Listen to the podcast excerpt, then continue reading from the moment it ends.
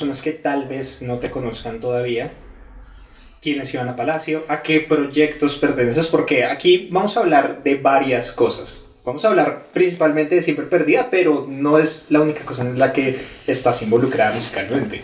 Sí, bueno, hola. Eh, perdón, tengo nervios. Eh, hola, yo me llamo Ivana Palacio, tengo 26 años. Soy música y psicóloga eh, y la mayoría me conocen por varios proyectos en los que soy cantante. Eh, mi proyecto solista, que es Siempre Perdida, como bien lo dices. Eh, también hago parte de, hago parte de Encarta 98, eh, también como cantante y tecladista, y hago parte de Cruel Cruel eh, como cantante y guitarrista. Y bueno, tengo como proyectos donde he intentado ser DJ y cosas así, pero digamos que esos son los principales. ¿Y cómo se mezclan estas dos profesiones tuyas? Porque yo alcancé a ver alguna vez una entrevista que te hicieron como en un live de Instagram, en donde decías que empezaste a estudiar psicología y después como que te entró la cosa como de, ¿será que mejor me voy a música o qué es lo que hago? Como, pero ¿cómo se mezclan ahorita? ¿Cómo se mezclan? No se mezclan. Esa es mi respuesta corta. No, pues es que cuando uno dice que estudió psicología y música, lo primero que la gente siempre dice es musicoterapia. Como, ¿por qué no te dedicas a la musicoterapia? Lo que pasa es que yo soy un ser humano muy sensible y lloro por todo y si alguien me cuenta como sus historias, yo una vez como que soy muy empática en el sentido como de sentir o más bien como recoger las emociones de los demás. Entonces he, evitado la psicología clínica porque siento que sería muy, una carga emocional muy pesada para mí. Entonces cuando me dicen musicoterapias, como no, no quiero hacer terapia. Entonces yo lo he intentado mantener, yo siempre, o sea, sí empecé con psicología y básicamente lo que pasó es que pues yo siempre he tenido como un lado artístico muy fuerte, eh, no necesariamente con música, yo realmente consideré primero hacer doble carrera con artes plásticas, porque yo pintaba, dibujaba, eh, y al estar estudiando psicología, yo realmente solo entré a psicología como porque no sabía qué hacer. Eh, me hacía mucha falta como ese lado de expresión creativa. Y consulté con mi mamá y le dije que quería estudiar arte y me dijo como pasas todo tu tiempo haciendo música porque no estudias música y yo simplemente nunca me había considerado lo suficientemente buena técnicamente como para estudiar música. Eh, y ahora que tengo las dos carreras, básicamente, pues la psicología la dejé a un lado por mucho tiempo realmente. Ahorita la estoy retomando, pero es más como en un lado profesional. Yo siempre digo que soy música con un trabajo de oficinista aburrido. eh, pero pues supongo que si uno lo piensa, pues sí, tendrá algo que ver la música, eh, la psicología en mi música. Pero yo no lo veo tanto así, sino que pues soy una persona, como todo el mundo, una persona compleja con muchos lados, con muchos aspectos, que, bueno, de pronto lo que decía antes, que soy muy sensible, eso seguramente también es lo que me atrajo a la psicología. Y eso seguramente también es lo que me hace expresarme en la música. Como que seguramente hay cosas que se comparten en ambas áreas, pero así como que uno diga que yo intento intencionalmente mezclarlas, no tanto. Ok, y digamos, eh, ya hablando como específicamente de siempre perdida, ¿crees que de pronto eso que estudiaste de psicología, el ver como toda esta parte y la, entender de pronto la necesidad desde ese punto de vista del psicólogo que tienen las personas para cuidar su salud mental influyó de pronto como en el ambiente o las letras que tú quisiste escribir como para tu proyecto individual? Eh, es que es raro. Realmente yo empecé a estudiar psicología cuando todavía estaba muy mal de la cabeza. y creo que quería empezar a estudiar psicología porque no me entendía a mí misma. O sea, realmente era porque quería ser neurocientífica, pero yo quería ser neurocientífica porque me encantaba intentar entender el comportamiento de las personas, porque eh, no me venía naturalmente, como que a mí me costaba mucho hacer, hacer amigos, eh, siempre fui como una niña muy solitaria. Eh, entonces, como que mi forma, me, me fascinaba mucho como tratar de entender cómo funcionaban las personas porque no sabía, no, no, lo entendía. Entonces, yo eh, creo que realmente no evolucioné en ese aspecto hasta que no empecé a estudiar música extrañamente. O sea, como que yo ya estaba estudiando psicología, pero yo era una persona llena como de muchos miedos, de muchas, o sea, miedos sociales, miedos como de lo que te decía, de, que no, no, creía que fuera lo suficientemente buena para estudiar música. Pero cuando me abrí a aceptar ese lado creativo como de lleno, de bueno, voy a hacer música, voy a estudiar esto, ahora sí es en serio, me habría muchas más cosas en mi vida, me habría hacer amigos, me habría hablar con la gente, me habría salir a fiestas, a tomar, cosas que, o sea, es muy chistoso porque las personas ahora no me creen, pero yo de verdad que no hacía esas cosas, yo no tenía amigos, yo no salía, yo no tomaba, yo no hacía nada de eso. Entonces siento que la música fue la que me permitió entender lo que es estar, o sea, no por la música, sino como fue un proceso muy largo de yo entender como qué era lo que necesitaba para estar bien. Pero sí creo que la psicología también de cierta forma me dio conciencia de todas las cosas que tenía, entre comillas, mal. Pues que no eran mal, sino como que tenía que trabajarles. Eh, de nuevo, nunca he pensado como, como en mis letras, ah, sí, la teoría de Freud, no. Pero, de nuevo, creo que al ser una persona que piensa constantemente en, en mi estado emocional y en cómo me estoy sintiendo, eso de cierta forma me llevó tanto a la psicología como a la música. Entonces es como una característica mía, no tanto como de la carrera, que siento que sí he aplicado a ambos campos. Ok, y antes de que se me olvide, algo que has mencionado ya y es como este miedo que tenías antes, como de no ser lo suficientemente buena para la música, ¿qué podrías decirle de pronto a personas que les pasa lo mismo? Porque yo me siento muy identificado. Yo terminé estudiando artes porque a mí me encantan las artes, eh, pero una de mis opciones era estudiar música. Yo tenía una banda a finales del colegio, pero tuve exactamente el mismo sentimiento. Y yo dije, como no, yo no estoy preparado, yo no sé la suficiente teoría y yo probablemente ni siquiera vaya a pasar el examen para empezar a estudiar música y ahí se quedó básicamente. Eh, entonces creo que de pronto para personas más jóvenes, personas que de pronto en este momento están en esa transición entre salir del colegio o y entrar a la universidad o entrar a una universidad y todavía tienen como esa idea de de pronto puedo cambiar de carrera, puedo estudiar música o puedo irme más por ese lado, ¿qué les dirías? Son, creo que hay muchas cosas. Siempre que digo eso, pienso en el video de, son muchas cosas. hay muchas cosas. el punto es que creo que hay muchos aspectos en ese miedo que obviamente dependen de persona a persona. Últimamente he visto mucho una cosa que se llama como eh, no me acuerdo cuál es el nombre exacto, pero es como burnout de niño genio, que es lo que me pasó a mí, más o menos, que es cuando tú eres un niño genio, porque yo era una niña genio, esa historia la cuento luego, eh, a ti te condicionan como a que eres bueno en todo. Y si no eres bueno en algo, te frustras y lo abandonas. Entonces yo literalmente soy de esas personas que ha hecho mil cosas en su vida, como que aprendí a tejer, estuve en clases de equitación, estuve en el club de ciencia, fui a olimpiadas de biología. Eh, lo único que no hice fue deportes, porque... Pero estuve en clases de francés, aprendí música, aprendí arte, como de todo, porque yo era buena en todo. Y en lo que no era buena, como que no me esforzaba porque era como, ah, no, en eso no soy buena.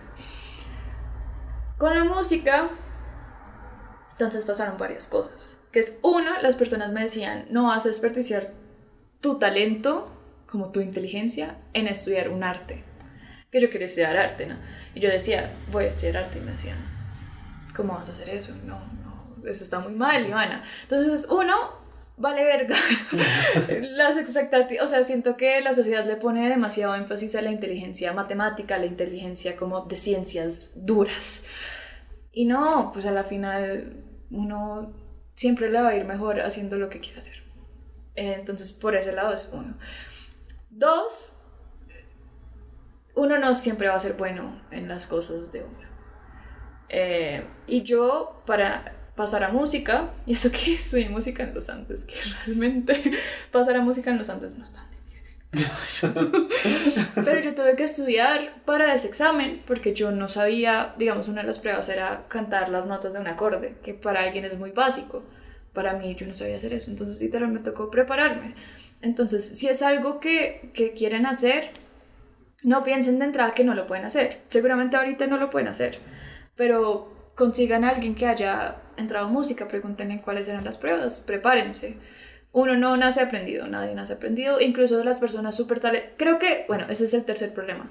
La música es una de esas áreas donde la gente le pone mucho énfasis al talento. Entonces uno cree como que si no eres un niño genio que tocaba Chopin desde los 5 años, como que no, no sirve para ser músico. Y no es así. Creo que uno puede eh, adquirir las habilidades en cualquier punto. Obviamente va a ser difícil, eh, si uno lo hace más adelante, es como aprender un idioma, como que cuando uno ya está grande es más complicado, pero no significa que no se puede.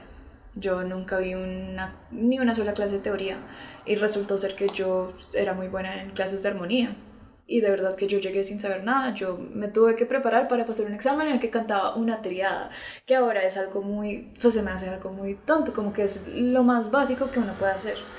Entonces, si, es, si la música es algo que realmente les apasiona, que, que no les importa comer mierda, porque como música uno come mucha mierda, pero que es algo que quieran hacer con sus vidas, inténtenlo.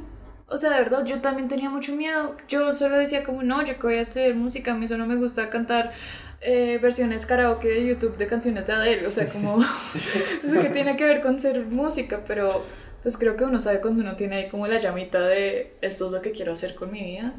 Y a veces hay que escuchar esa vocecita interna que uno intenta aplacar por el miedo. ¿Y cómo fue esa transición como de, bueno, va quiero estudiar música, empiezo a estudiar música y de repente tengo dos bandas y un proyecto individual. Todo fue gracias al amor. No, no, no, mentiras, pero un poco. Eh, yo cuando entré a estudiar música, casualmente coincidió en el mismo momento con mi primer novio. Que mi primer novio era un... Mel oh, pues es, no se ha muerto. es un melómeno, melómeno es un melómano así como... Ah, demasiado. Em, creo que eso era lo que me atrajo a él, como que hablábamos un montón de música y, y sus amigos también eran todos así como súper dados a las artes porque fue a un colegio hippie donde todos terminaron siendo o artistas o músicos o antropólogos, como algo así. Y por él conocí a su mejor amiga. Que su mejor amiga es una señorita, es una mujer eh, muy talentosa, muy inteligente, muy capacitada, que se llama Mariana Londoño.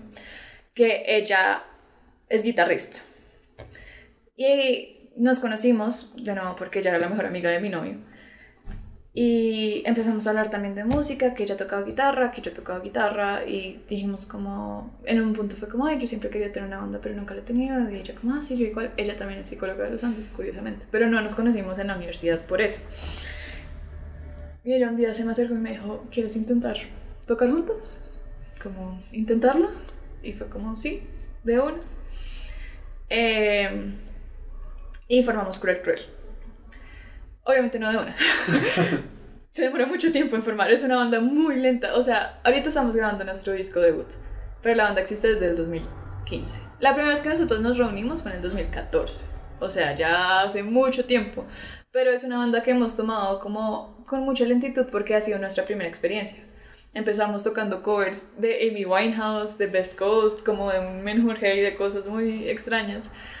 Eh, y fue un proceso de aprendizaje de nuevo muy lento, porque yo no conocía a nadie que hiciera música, ella tampoco. Entonces literalmente nos tocó investigar en internet como, bueno, ¿qué hace una banda en Bogotá? Busqué qué bandas había en Bogotá, encontré a Las Rumbeñas, encontré, encontré a Whites, encontré a Montaña, no sé. Y empecé a estoquearlos para ver ellos dónde tocaban, ellos cuánto cobraban por un toque, como qué hacía una banda, porque yo no sabía qué hacía una banda. Entonces de ahí empezamos a montar nuestros primeros toques. Eh, nos ganamos una convocatoria como de Tigo para grabar un EP en Audiovisión.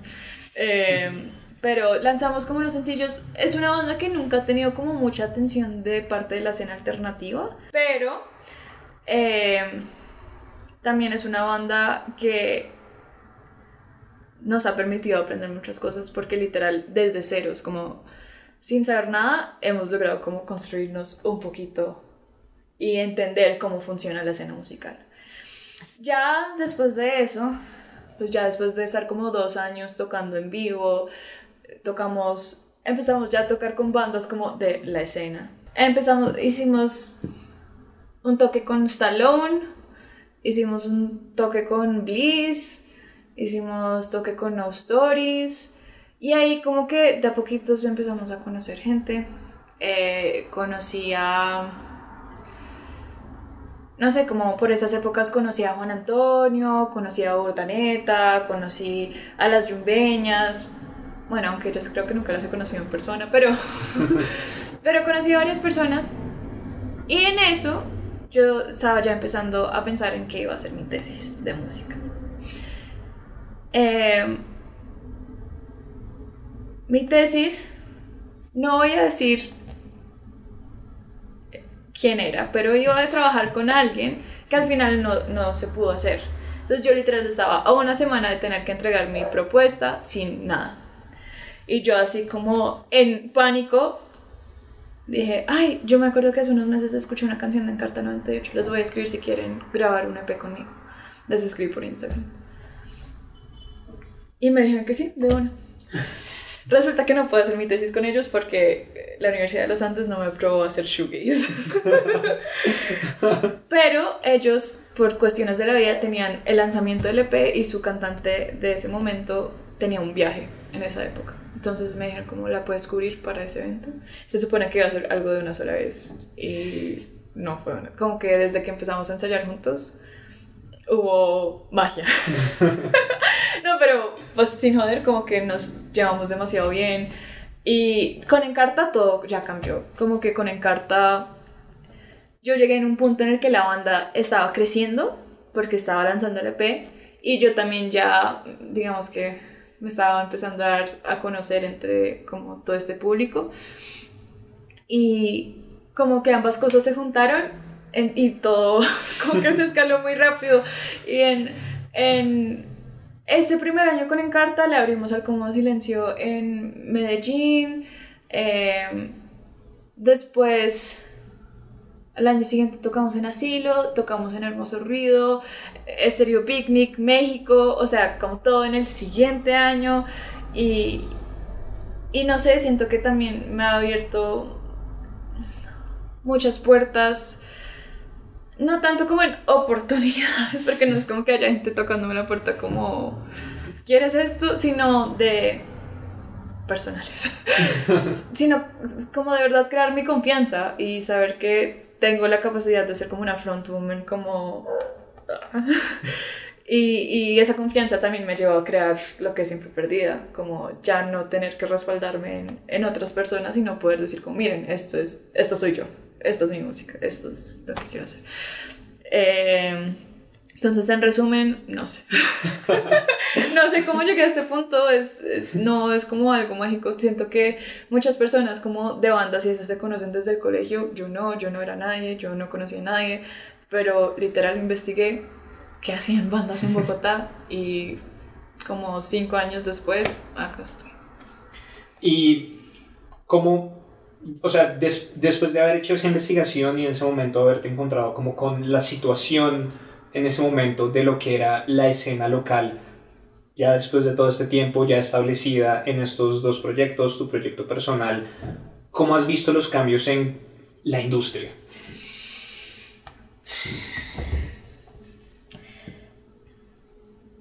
Creo que es que igual en este momento es difícil hablar, porque la pandemia nos tiene en una situación ya muy distinta, pero pre-pandemia yo creo que estábamos en un punto muy alto de la escena local. O sea, solo ver el cartel del picnic del 2020 o el 2019, ver como a Quemarlo y a los Fumis y a The Kitsch, que es una banda que lleva muchos años, pero que nunca había estado en un no, que sí habían estado en un picnic.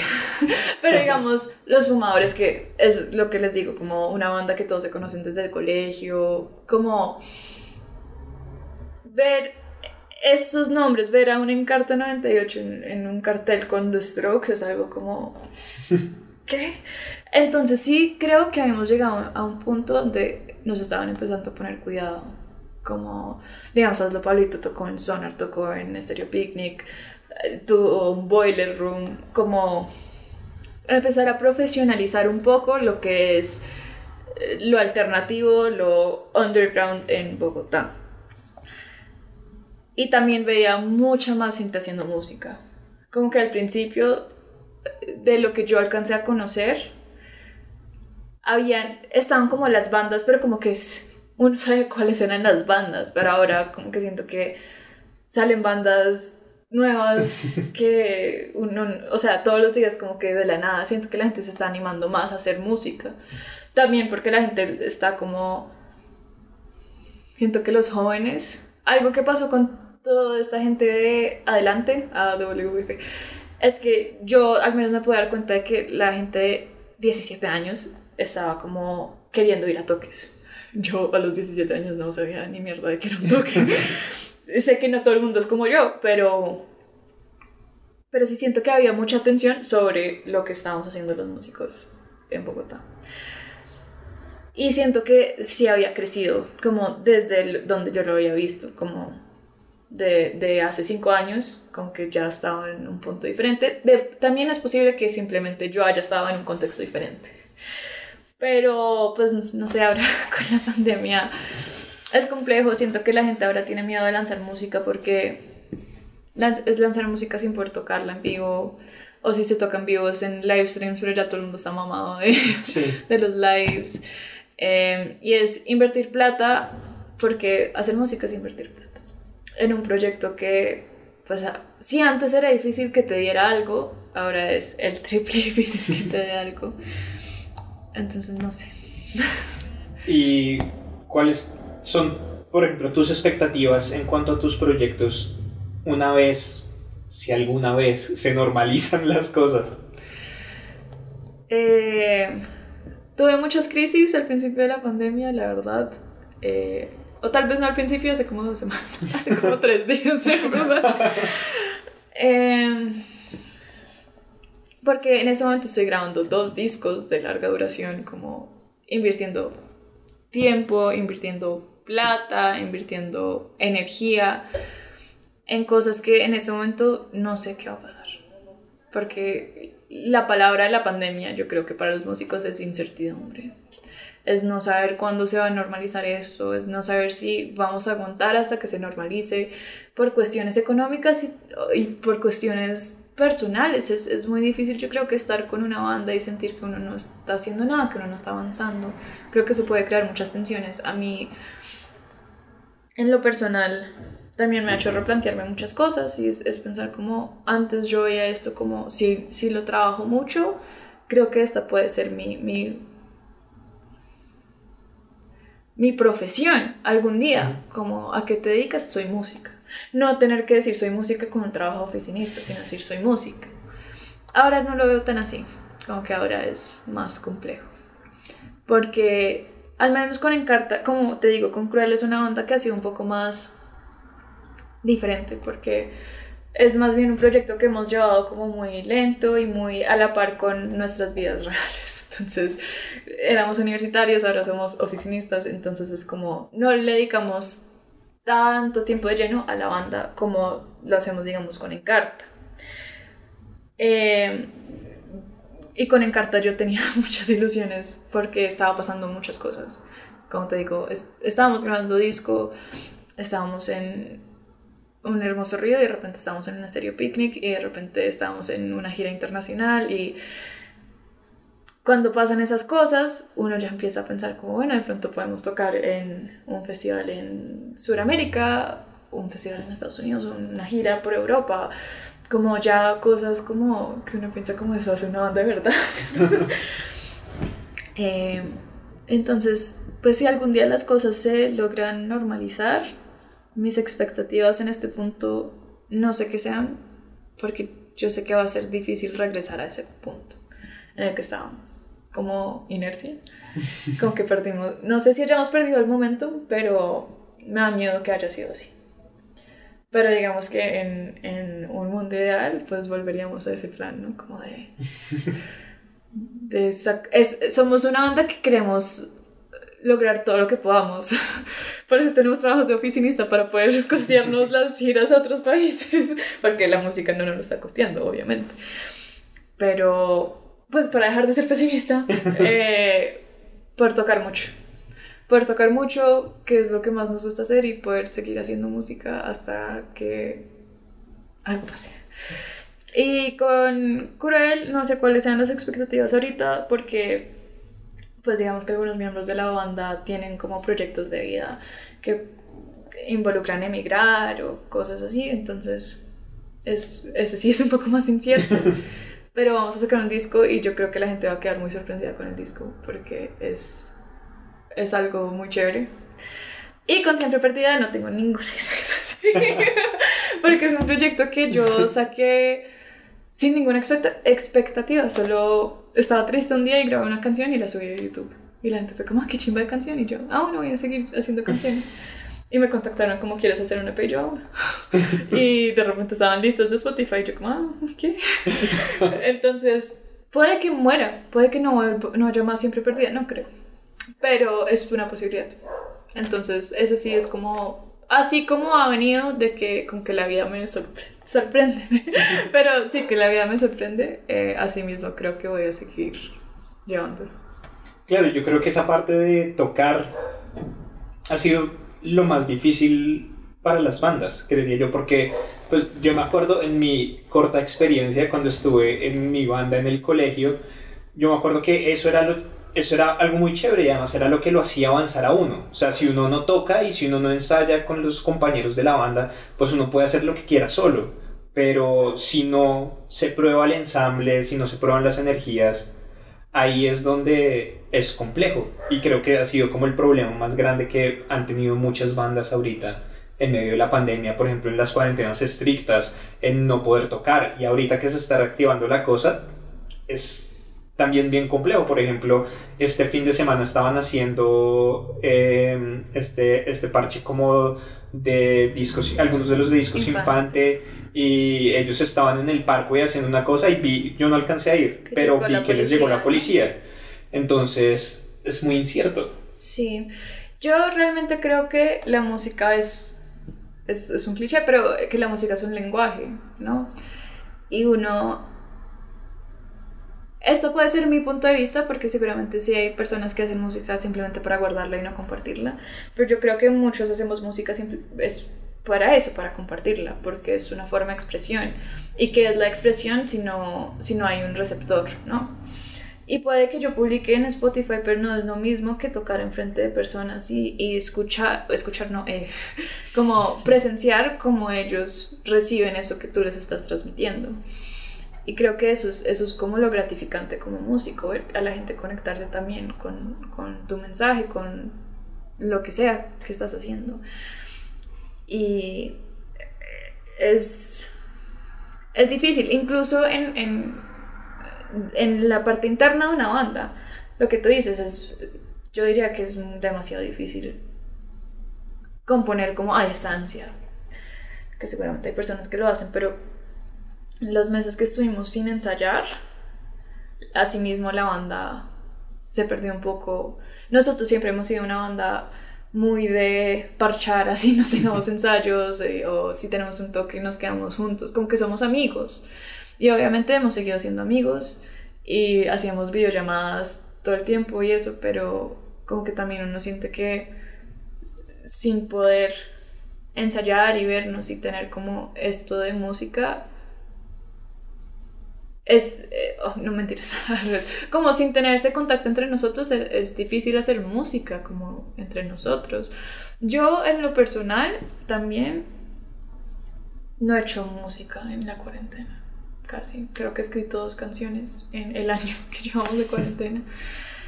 Em, yo sé que hay personas que han sacado álbumes, tres álbumes, no sé, pero para mí... Eh, no sé, es, es, es, difícil. Yo, yo sí veo la música como algo demasiado social. Y que a uno te, le quiten ese eh, componente social es como que a uno le quiten una extremidad. Es como, yo no sé qué hacer. como, no sé cómo alimentar mi música. Sí. No sé cómo expresar mi música, no sé cómo... Sí. Es complejo. Pues yo en medio de todo pues o sea, como no estando metido como tal en la escena, sino en lo que he estado como viendo eh, a través de este proyecto, como de descubrir a la gente que está haciendo música, tener algunas interacciones con el público, yo honestamente estoy optimista. Porque ver, por ejemplo, eso que sucede allá, o sea, si, si, a, si a esta gente que está en el parque y tocando no les llega nadie, pues no les llega la policía. Entonces creo que en medio de todo, todos estamos, hemos vivido un año en donde hemos estado encerrados, en donde la gente quiere salir y en donde el arte ha tomado un protagonismo muy fuerte. Yo creo que la gente se está dando cuenta de lo importante que es. Sobre todo también porque es a lo que recurrimos en la cuarentena. Sí, Pues ya al no tener interacciones sociales, uno qué hace, uno escucha música, uno... Perdón, estoy hablando muy mal. Como música. Uno escucha música, uno ve series, uno ve películas, uno recurre a estas cosas que uno le dan comodidad. Y creo que las personas siempre han visto el entretenimiento como un plus, ¿no? Como no es lo básico, no es una necesidad, pero sí es una necesidad, porque Claro. nuestro bienestar eh, psicológico, emocional, como seres humanos, depende de, también de, pues, de sentirnos bien. ¿Y qué es lo que nos hace sentir bien? Pues las cosas que nos dan alegría o que nos confortan, que nos, no sé, que nos aportan algo en otro aspecto. Y, y sí, creo que todos estamos como con muchas ansias de, de salir. Digamos que en, un- en una situación hipotética en la que de un día para otro se erradicara el coronavirus y todos pudiéramos salir de una vez, creo que uno... Dios mío, qué miedo. Pero también creo que literal todos los toques estarían como en sold out, porque creo que todo el mundo correría a, a volver a... ¿Cómo es? Volver a los lugares donde uno fue feliz. Eh, sí, yo... O sea, yo sé que suena muy pesimista, pero es por lo que digo, como que he tenido muchas discusiones internas conmigo misma de sí. de qué estoy haciendo con mi vida. Pero también soy optimista, o sea, tengo que ser optimista, tengo que pensar que todo va a volver porque como que de verdad no quiero pensar vivir una vida en la que no tenga lo que tenía antes.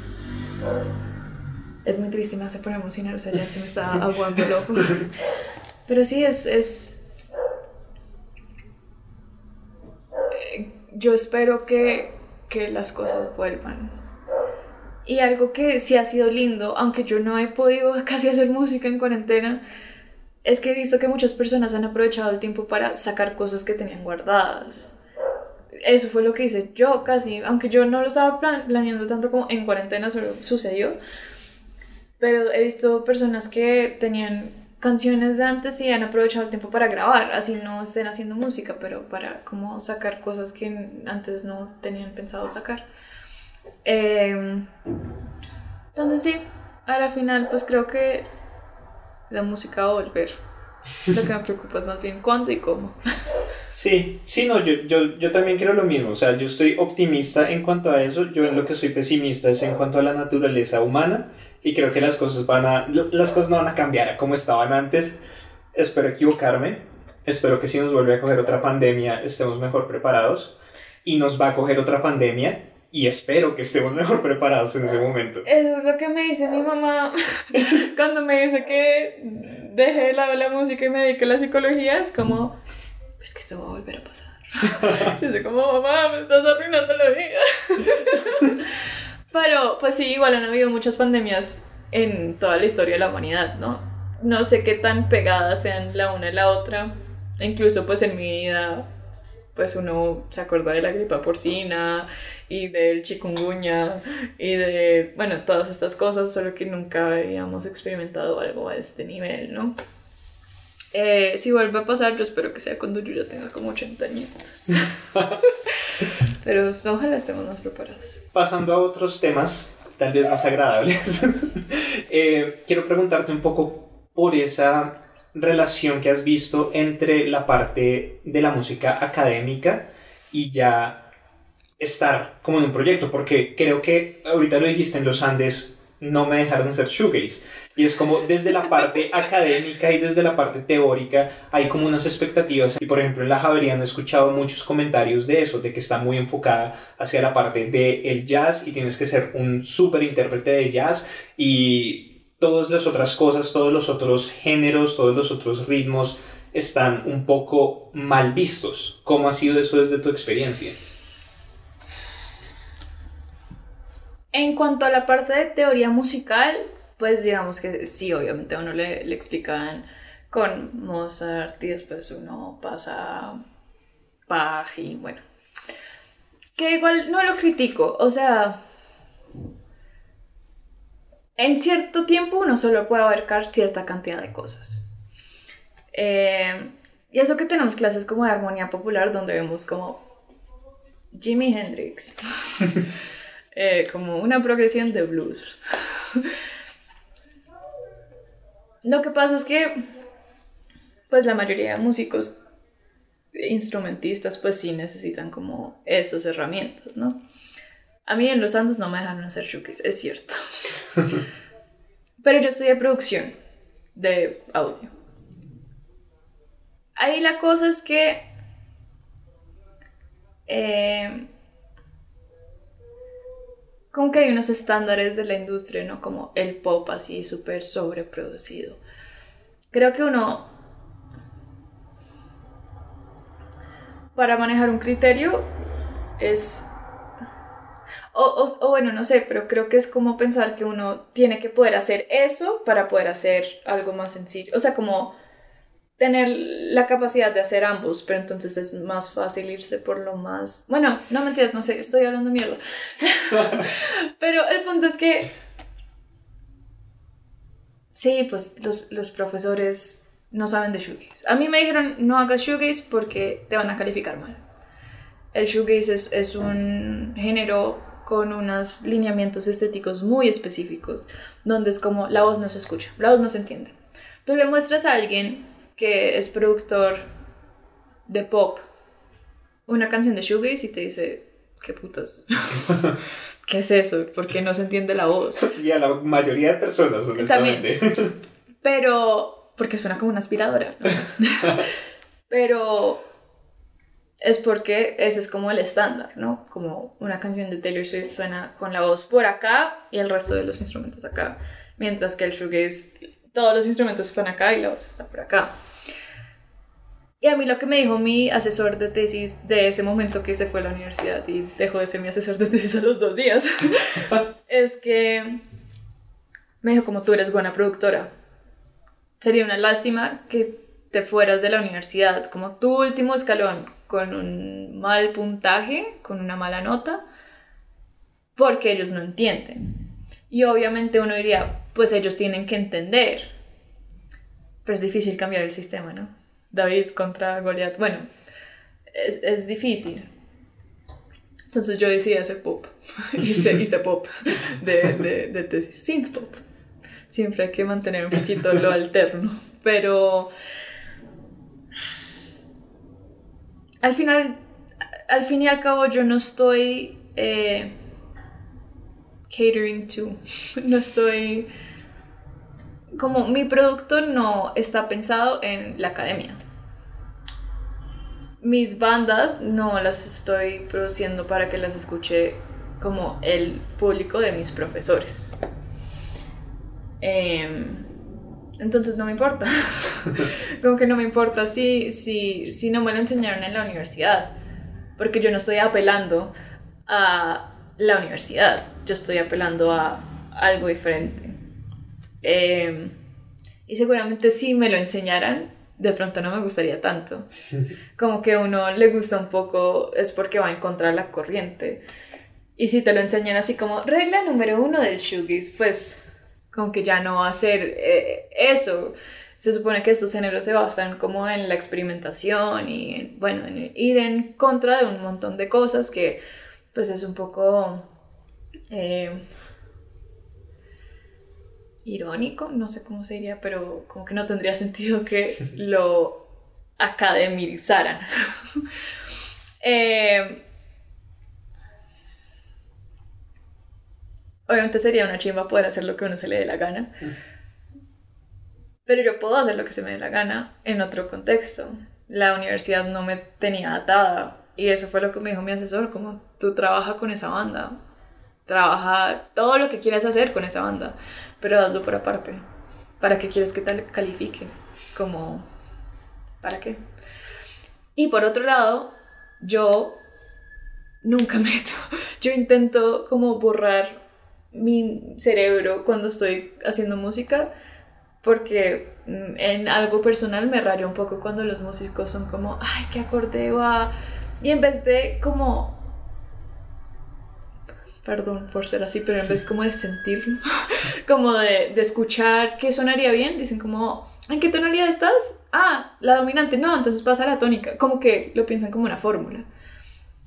Yo sé cómo funcionan esas fórmulas en mi cerebro por mi instrucción eh, profesional, bueno, no sé cómo se diga, por mi carrera, pero yo no quiero eso, yo no hago música para eso, yo hago música, de nuevo, como te decía, como un lenguaje, casi como una comunicación mía. Eh, y, y pues obviamente esas cosas están internalizadas pero yo intento no pensar en teoría lo más que puedo cuando hago música. Entonces por eso digo, me vale verga que, que no esté dentro de la academia porque eso no es lo que estoy buscando.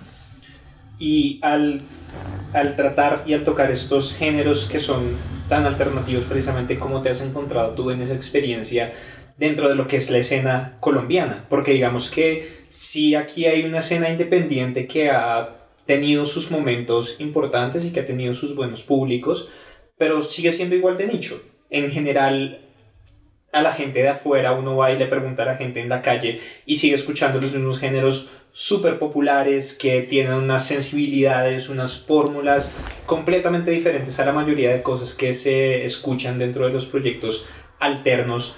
¿Cómo ha sido tu, tu experiencia con eso, digamos, con personas que no están involucradas con la escena independiente o con los padres, por ejemplo. Uno siempre estudia artes y los padres le pueden, o sea, pueden apoyarlo a uno mucho, pero generalmente siempre existe ahí una barrera, siempre sigue existiendo ahí una cosa como de no entiendo muy bien qué es lo que estás haciendo, me agrada que seas feliz y te apoyo a que seas feliz, pero... Creo que lo más incómodo es montarte un Uber con una guitarra que te digan, ah, ¿usted toca en una banda? Y uno decir, sí. Y que te pregunten, ¿de qué? Y uno así como, ¿cómo le explicó a este señor qué es el shoegaze? no pasa. Mi mamá dice, cuando, cuando le expresa como a algún tío, como, ay, escuchen a Ivanita cantar, ella suena como Shakira. Esa es su forma como de procesar la música que yo hago. Eh, pero de nuevo, eso es un poco como lo que es, o, sea, obviamente es de nicho, pero creo que nosotros haciendo esta música tampoco queremos que sea popular. Es, es, un poco esa... Eh, no sé hablar. Eh, como es, eso contrariado que existe en el ser músico, que uno quiere que le vaya bien, pero tampoco tan bien. que yo siempre pongo como ejemplo, no sé, un, Sonic Youth, que es como un referente de culto dentro de la alternatividad.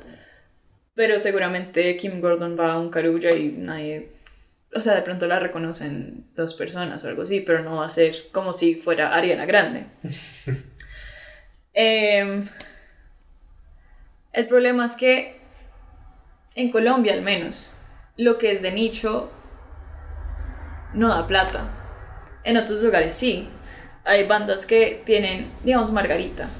Margarita tiene demasiadas reproducciones, por ejemplo. Hay bandas con muchas menos reproducciones en Estados Unidos que ya están firmadas a un sello, que no tienen trabajos, que tocan en Coachella, o sea, como que ya se dedican a ser músicos, que se la pasan de gira y no tienen tantas reproducciones como tienen Margarita porque allá la economía de la música funciona diferente. Acá lo que es alternativo, lo que es de nicho, no, no tiene plata, no le entra plata de ningún lado. Y... ¿Por qué? No sé, no sé, no sé, la verdad. Creo que es porque aquí la gente, no, no sé, en ningún lado compran música, yo no sé, no sé nada de economía. Sí, no sé, es, es contradicción era la palabra que estaba usando. Eh, creo que es, es, un poquito una contradicción, porque no, no quiere que le vaya bien, pero tampoco quiere venderse, ¿no? Esa idea de venderse. A mí lo que no me gusta de- dentro de la alternatividad es que creo que hay mucho gatekeeping, que es como estas personas que deciden que es chévere y que no, que pasó ya de moda y que no. Pasa también en la música popular que los One Hit Wonders o gente que eh, tiene tres canciones populares y al año siguiente ya es como, ay, qué fastidio esa canción. Las cosas pasan de moda, obviamente, pero siento que dentro de lo alternativo hay mucho de eso de, ay, tú escuchas esa banda. O, sí, como, ay, hasta ahora descubriste a Margarita. O sea, como, no sé, intelectualismo, superioridad, no sé, como muchas cosas ligadas a la música que ugh, me dan mamera.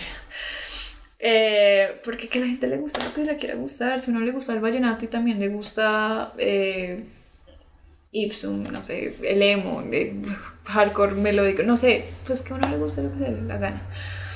Bueno, ahorita hablabas un poco como de la confianza que has ido obteniendo como para ser una frontwoman. Ujú. ¿Cómo ha sido también esa experiencia como de ser una mujer al frente de no solamente de un proyecto, y no como de un proyecto que se quedó por ahí, sino pues un proyecto como Cruel Cruel en donde también la otra fundadora es también una mujer y un proyecto como Encarta 98 en donde han logrado unas cosas importantes.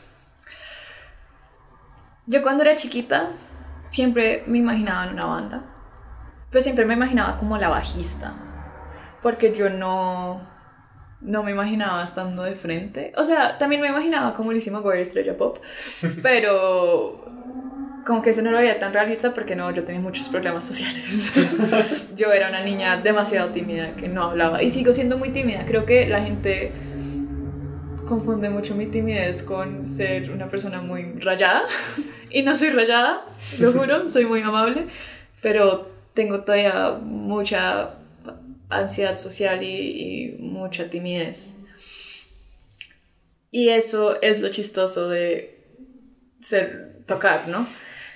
Que a mí no me da miedo casi tocar. Hay toques de toques, obviamente hay toques donde yo he salido así con las rodillas que me tiemblan porque tengo mucho miedo, pero en general no me da miedo tocar.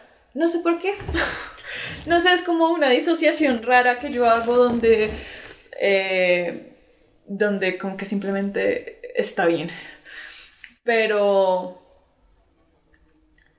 ser una frontwoman es algo diferente porque ya hay una parte teatri ¿Teatral? teatral, iba a teátrica, teatral, eh, como de que uno está, es el show, ¿no? Como que uno tiene que capturar la atención de las personas. Eso ha sido todo un- una cosa para mí. Yo, pues igual como toco instrumentos, sobre todo en Cruel, me, me he apoyado mucho en eso para no tener que hacer nada como ya demasiado fuera de mi zona de confort. Soy muy de esas que tocan con los ojos cerrados y ya, pero como que me baso en, en capturar a la gente con mi voz, digamos, y ya. Pero sí hay una diferencia cuando uno le pone un poquito más de... Ah, como a lo que está haciendo y la gente se conecta mucho más. Y es muy complejo. Como llegar a eso y no sentirse como una estúpida. Como, como poder hacer... O sea, créanme que si yo hago así en escenario, yo en mi mente estoy pensando como me veo como una imbécil. Entonces es muy difícil superar eso, como esa vocecita en la cabeza siendo como Ivana. No, no lo hagas. Pero creo que es parte de crecer. Y, y creo que incluso como anda con Encarta, creo que se nota mucho la diferencia de nuestros primeros toques, que todos estábamos así, excepto JC, el bajista, que sí siempre ha sido el máximo exponente de, Esos somos los bajistas. de la presencia eh, en escena, pero los demás siempre éramos como muy quietos. Y ahora uno nos mira y, pues ahora no, porque pandemia, pero antes como que ya le estamos encontrando más confianza a la cosa. De nuevo, yo siempre he sido muy insegura con la música. Eh, pero así como uno aprende de a poquitos, como practicando a tocar, creo que uno también aprende a estas cosas, como de ser frontwoman. Y, y obviamente también está como el- los refuerzos positivos de... Yo me acuerdo que en uno de los primeros toques de Encarta fue Juan Antonio. y dijo como, uff, qué chimba la nueva alineación. Ivana es muy buena frontwoman. Y yo todo el toque así. como... Y con los ojos cerrados. Y yo solo pensaba como, ¿qué habla ese man? Pero saber que de pronto la gente no estaba pensando como, ah, qué estúpida. Esas cositas como de a poquitos, sentir que la gente lo- se conecta con uno cuando uno está tocando eso, también le da uno la libertad de, bueno, hoy voy a intentar de pronto de bajarme del escenario, a ver cómo me va, o de abrir los ojos, a ver cómo me va. Entonces también, un proceso de aprendizaje, como todo. Es muy gracioso porque yo me sentí como muy identificado con muchas cosas que has dicho. Porque digamos que yo también soy muy tímido. Ya no tanto. O sea, como que sí, también uno va cambiando y uno se va abriendo a muchas cosas, pero entiendo perfectamente esa disociación de la que hablas. Porque a mí me ponían a hablar con una persona, digamos ahorita, esto que yo estoy haciendo me ha costado un montón. Ha sido como un proceso, como de, además de que le estoy hablando a gente que está haciendo cosas que me gustan mucho, que está haciendo música que me gusta mucho, y creo que lo, lo he hablado en, en otras entrevistas, uno tiene esa imagen del artista como muy separada, de alguna manera. Entonces, como enfrentarme a escribirle a nuevas personas, a hablarle a nuevas personas, ha sido un reto muy, muy, muy chévere.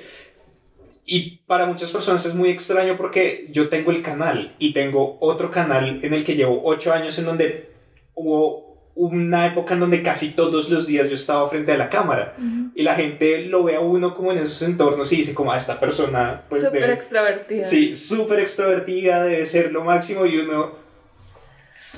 Y, y uno los ve allá todos como los chicos cool, como Sí. no, no sé cómo hablarles, no sé qué decirles. Pues creo que en parte mi, mi cosa de sentir muy, muy insegura con la música también era eso, es el síndrome de impostor, ¿no? Como yo era una niña genio, pero el ser niña genio es, quiero que entiendan, que yo era una niña con gafitas, con brackets, con dos trencitas, que eh, no tenía amigos, que era yo me gradué como con el mejor IFES de mi colegio. O sea, como de verdad era como esa niña de las películas gringas que es súper dotada y no tiene amigos y que no habla con nadie porque como que tiene problemas sociales. Esa era yo.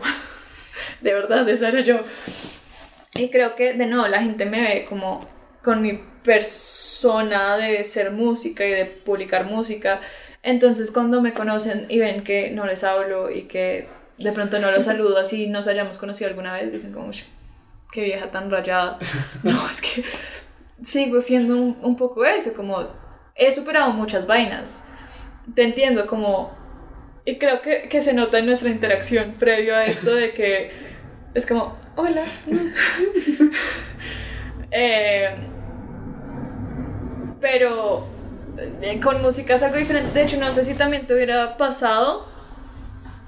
Pero incluso eh, en el colegio, si me tocaba hacer una presentación en público, como que no me costaba tanto.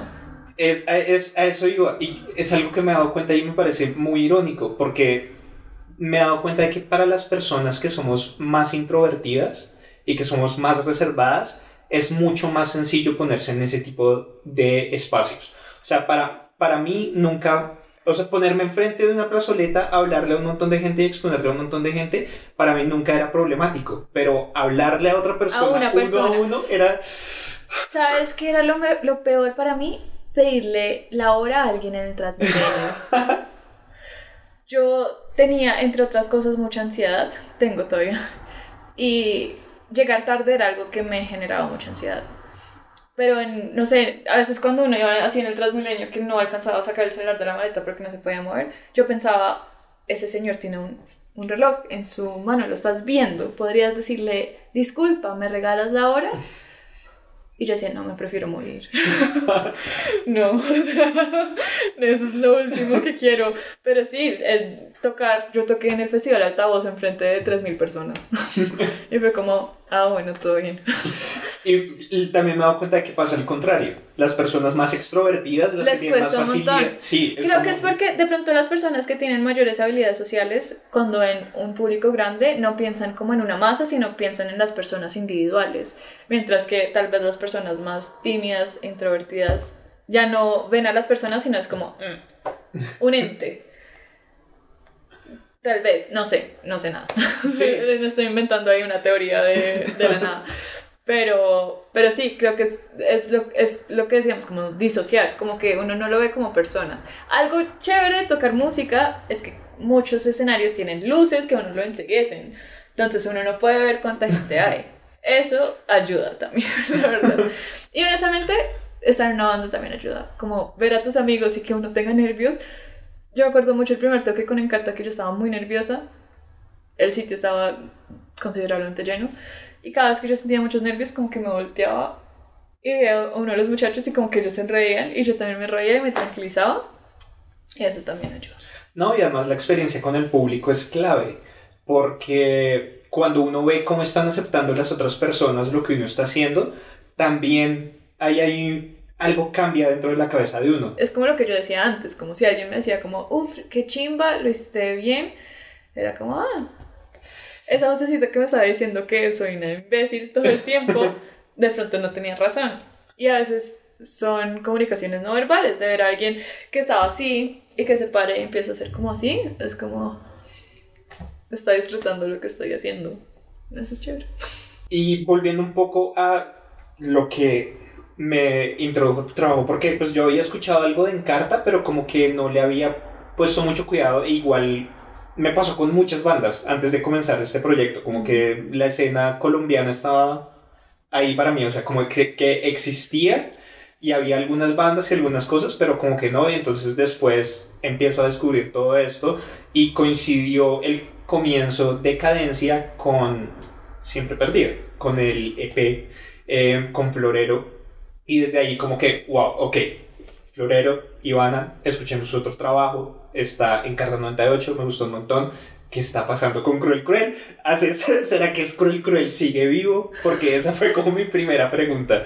Eh, pero para, para mí esta, esta entrevista, pues como lo principal es como Florero, de siempre perdida. Y quiero saber un poco cómo fueron esos, a qué retos te enfrentaste al hacer tu proyecto en solitario. Creo que va a ser lo más cliché del mundo, ¿no? Pero el mayor reto era yo. era mm, en muchos sentidos. En el primer sentido era como sentir que la música que hago es válida, que vale la pena, que las personas la van a querer escuchar. Y que así nadie la quiera escuchar, también es válido que yo la quiera compartir como en primer lugar, como que mis deseos eh, son algo que importa. Por otro lado, era encontrar la motivación, porque digamos que estas canciones nacieron de un- unos periodos de tiempo donde yo estaba usando la música para expresar lo mal que me sentía. Eh, pero entonces eh, tenía las canciones y después ya empezó a decir como, ah, bueno, estas canciones creo que me gustan. Tal vez debería sacarlas. No, no, no, ¿para qué las voy a sacar? Bueno, sí, debería sacarlas. Bueno, entonces ¿cuándo las grabo? No, hoy no tengo tiempo. Mañana no tengo tiempo. Como que no tenía la motivación de, de hacerlas, de sacarlas al mundo. Y eso también en parte pues era miedo a exponerme, supongo. Y lo que me llevó a ese punto es lo que te mencionaba antes de un día estaba muy frustrada con un trabajo nuevo, con eh, una relación en la que estaba, con muchas cosas. Y sentía que estaba poniendo todo por encima de lo que yo quería, que era hacer música. Ya no tenía tiempo para nada. Y dije, no, o sea, la prioridad para mí es, es esto. Como que importa si no tengo tiempo. Hoy voy a hacer una canción y hoy la voy a grabar y hoy la voy a subir. Y eso hice. Em, y así fue que salieron los primeros dos demos Salían como con un mes de diferencia cada uno. La verdad, el segundo salió en parte porque el primero tuvo como una buena recibida. Entonces fue como ese aliento de. Bueno, como que no estuvo tan mal, ¿no? Em, y pues ya una vez subí eso, digamos que lo que me, me pasó al otro lado fue Pablo Chilito estaba armando un toque, como quien quiere tocar, como algún artista que quiera tocar tal día. Y yo le dije, yo, solista. No, primero le dije, como yo creo que Cruel está ocupado, en carta no podía. Y como, pero creo que quiero yo sola. No sabía cómo iba a hacerlo. no tenía ni idea, nunca había pensado en un set ni nada, pero es a veces esos momentos de obligarte con que si uno está acá y uno tiene que llegar acá, pues uno se obliga a subir hasta acá. De hecho, eso es una teoría de, teoría de aprendizaje en niños. Em, pero sí, como si uno se empuja más allá de lo que uno está, pues uno tiene que llegar a ese punto. Y eso fue lo que hice, como bueno, yo sé que yo ahorita no tengo nada, pero si yo espero hasta tener algo, no voy a, no va a llegar nunca. Y cuando ya toqué en vivo por primera vez, ahí fue que dije, ya, esto existe. Y al día siguiente me cambié el nombre de Instagram a siempre perdida. y afortunadamente me he encontrado personas en el camino que me han querido apoyar y creo que eso ha sido lo que ha llevado el proyecto adelante. Em, personas que me han colaborado con la grabación y la producción, personas que me han colaborado, digamos Pablo, que es mi manager, eh, o incluso que me han colaborado invitándome a un toque, como tú haciéndome una reseña, como todas esas cosas, es lo que, como que este proyecto siempre está luchando en contra de mí, de, de mi pereza, de mi falta de motivación, de mil cosas. Pero saber que hay personas que me escriben y me dicen como, iban a sacar esa canción. Así como, ay, bueno, sí tienen razón, tengo que sacar la canción. Eh, pero sí, pues me alegra al menos como que, que existan esas personas y que realmente el, el proyecto haya resonado con, con, cierto público. Y al momento de sentarte como a escribir, eh, ¿cómo, ¿cómo, eliges para qué proyecto va qué cosa? ¿Cómo, cómo? Es complejo, la verdad. Muchas veces yo escribo una canción y yo ya sé para qué va. O muchas veces digo, quiero escribir una canción para Encarta. Entonces, Sí, pero a veces sí es como, ah, esta canción la tenía para siempre perdida, pero los de Encarta dijeron que necesitamos una canción y es como, escúchenla, ¿les parece? ¿Les trama? Sí, no, bueno, no. Con Cruel, digamos, vamos a sacar una canción que yo juraba que iba a ser siempre perdida y yo nunca se las mostré porque dije como, no, esto es, pues, no tiene nada que ver con Cruel, como... De hecho la toqué en, en, en El Hermoso Ruido y todo porque siento que es, fue la primera canción que yo escribí sola y la tenía pensada. O sea, esa fue la primera canción que era de Siempre Perdida, como que la que inició, todo. Que no está en ningún lado, no está en, en YouTube, ni en Spotify, ni en nada. Eh, pero por el estilo, yo dije, no, no les va a gustar. Y se las mostré y fueron como, no, está una chimba, hagámosla. Y yo como, Y dentro del contexto del disco siento que sí suena diferente. Es como, ah, sí, esa canción es rara. De hecho, hemos, hemos estado jodiendo que le vamos a poner como Cruel Cruel Fit, siempre perdida. eh, pero en general es difícil y no es difícil. O sea, es difícil a veces porque yo no soy tan buena escribiendo música en cantidades. Entonces a veces es como, ah, quiero que tengamos una canción nueva, pero la única canción que tengo es siempre perdida. Entonces por eso como que las ofrezco a los otros proyectos. Pero en mi mente yo sé cuál es cuál. O sea, con Encarta hacemos shoegaze, dream pop, con Cruel hacemos indie, pues como ya más indie indie o cosas más post-punkeras y siempre perdida es llorar y, y, y, folk triste. Bueno, yo digo que es, en mi mente es super folk, pero como que no suena folk. Creo que esa es la conclusión a la que he llegado, porque la gente lo describe como, ah, sí, el proyecto de Shoegaze de Ivana Palacio es como, Shoegaze. yo me imagino así como con una guitarrita acústica y flores en mi pelo y, y no. Pero sí, como que en mi mente sí hay una forma muy fácil de vivirlas. Y también es como por el contenido, ¿no? Todas mis canciones de todos los proyectos hablan como de tusas porque no sé hablar de cosas positivas. Pero no sé, como que tengo una fórmula en mi cerebro que no sé cómo funciona, pero es como, ah, esto es esto, esto es esto, esto es. Ok, interesante. Y ya para ir concluyendo las preguntas que hago siempre, porque me gusta como saber desde el lado de los artistas qué están escuchando ustedes también, que como cuáles son los otros proyectos de música colombiana que, que les gustan, como cuáles recomendarían o cuáles escucha Ivana Palacio como en su vida normal. En música en general, yo soy muy mala escuchando música. Yo nunca escucho música porque no puedo hacer multitasking. Entonces, si estoy escribiendo o hablando con alguien o escuchando o lo que sea, no puedo escuchar música. Solo puedo escuchar música si estoy haciendo una actividad que sea que no tenga nada que ver con lenguaje. O sea, maquillándome y vistiéndome y lavando losa. Esos son los únicos tres momentos en el día donde escucho música. Entonces casi no escucho tanta música, sorprendentemente de cosas pues internacionales, he estado escuchando a Adrian Linker, que es la cantante de una banda que se llama Big Thief, que si les gusta Siempre Perdida, yo creo que les puede llegar a gustar. Es muy... Ella sí es... Eso, o sea, eso sí es folk, de verdad. Pues no, o sea, indie folk. Pero no es como lo mío que digo que es folk y no es folk. Lo de ella sí es una guitarra acústica y ella con su voz hermosa. Y si no han escuchado Big Thief, también les recomiendo un montón que escuchen Big Thief. Em, de cosas nacionales. Ah, bueno, también voy a hacer cliché. Disco favorito el año pasado, el de Phoebe Bridgers. Como obvio. Em, de cosas nacionales, pues yo sé que ya pasó un tiempo desde que lo sacaron, pero aprovecho que lo están lanzando en vinilo para decir Pong de Piel Camaleón. ¡Ya lo compré! Muy bien, hasta yo lo consideré y fue como, ¿Tengo plata? No sé.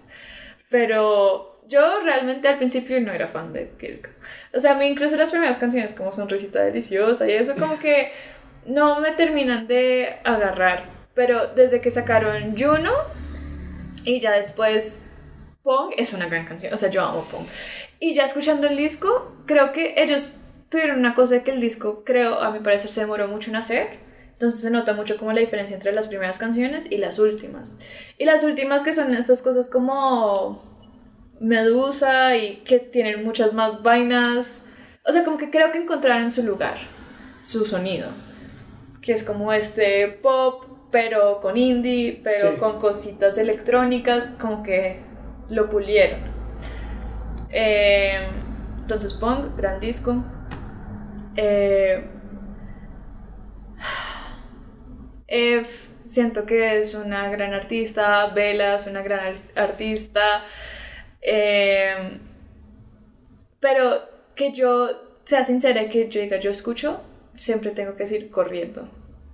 Corriendo, banda de emo de Medellín que no sé hace cuánto no sacan música, pero el primero, Ivette se fue, eh, fue como de esos primeros discos de música nacional que yo digo como, wow, los amo. Y, y, siempre que me piden una banda recomendada de Colombia, digo corriendo porque sigo, sigo amándolos profundamente. Tengo que admitir que no he escuchado el sencillo que sacó, pero tengo mucha curiosidad por el proyecto de Paula Pera. Porque. Re lindo. Porque Paula es. canta hermoso, sus canciones son hermosas. He escuchado las sesiones que hizo antes, pero pues ahora que está en plataformas, esa canción que lanzó no la he podido escuchar aún. La experiencia es muy diferente porque yo también vi las sesiones que ella tiene en su canal de YouTube, como súper bonitas también, pero en la canción producida como que le da una amplitud increíble. No, esa, esa salió la semana pasada, la mejor canción de toda la semana. De todo lo que salió, la mejor canción.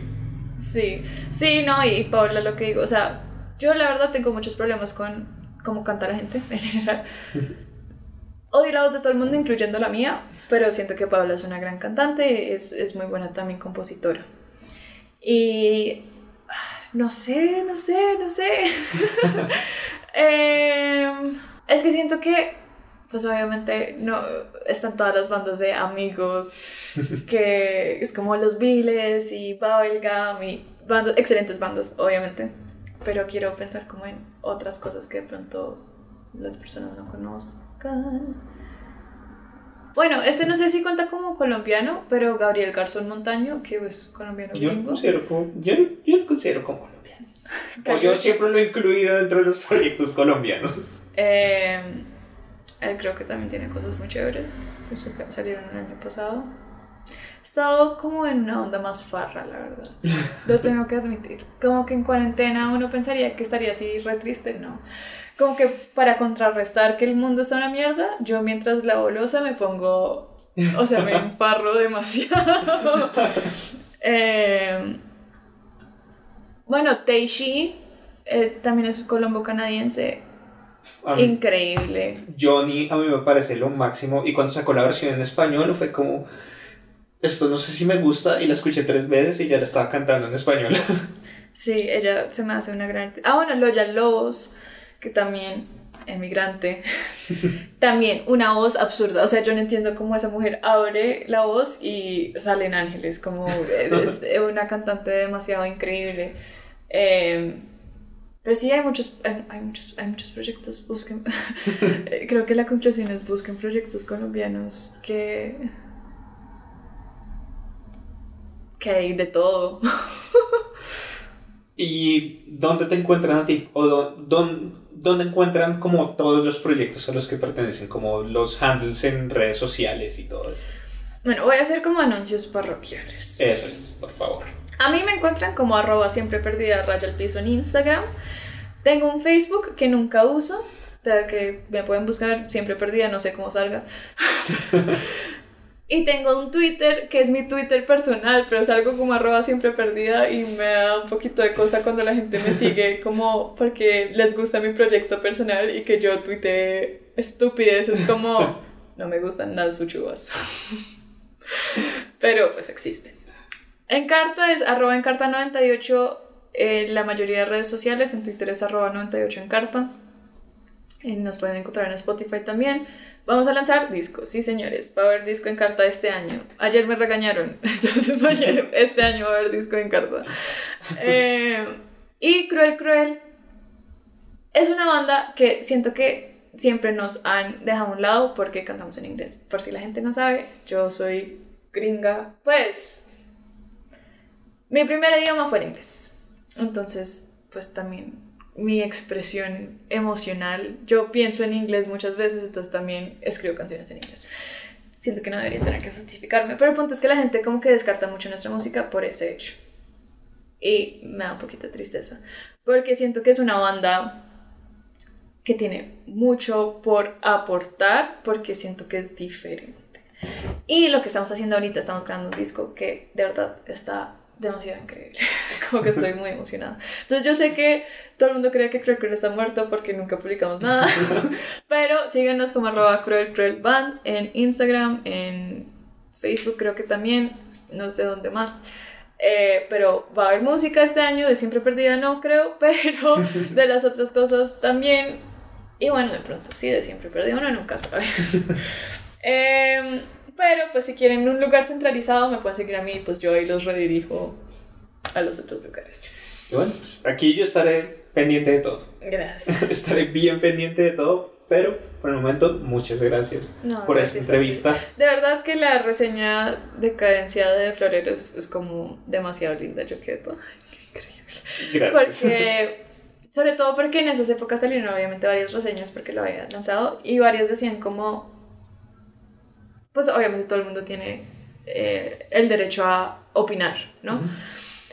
Pero a, a veces opinaban como es monótono o es como... Como, ay, qué aburrido.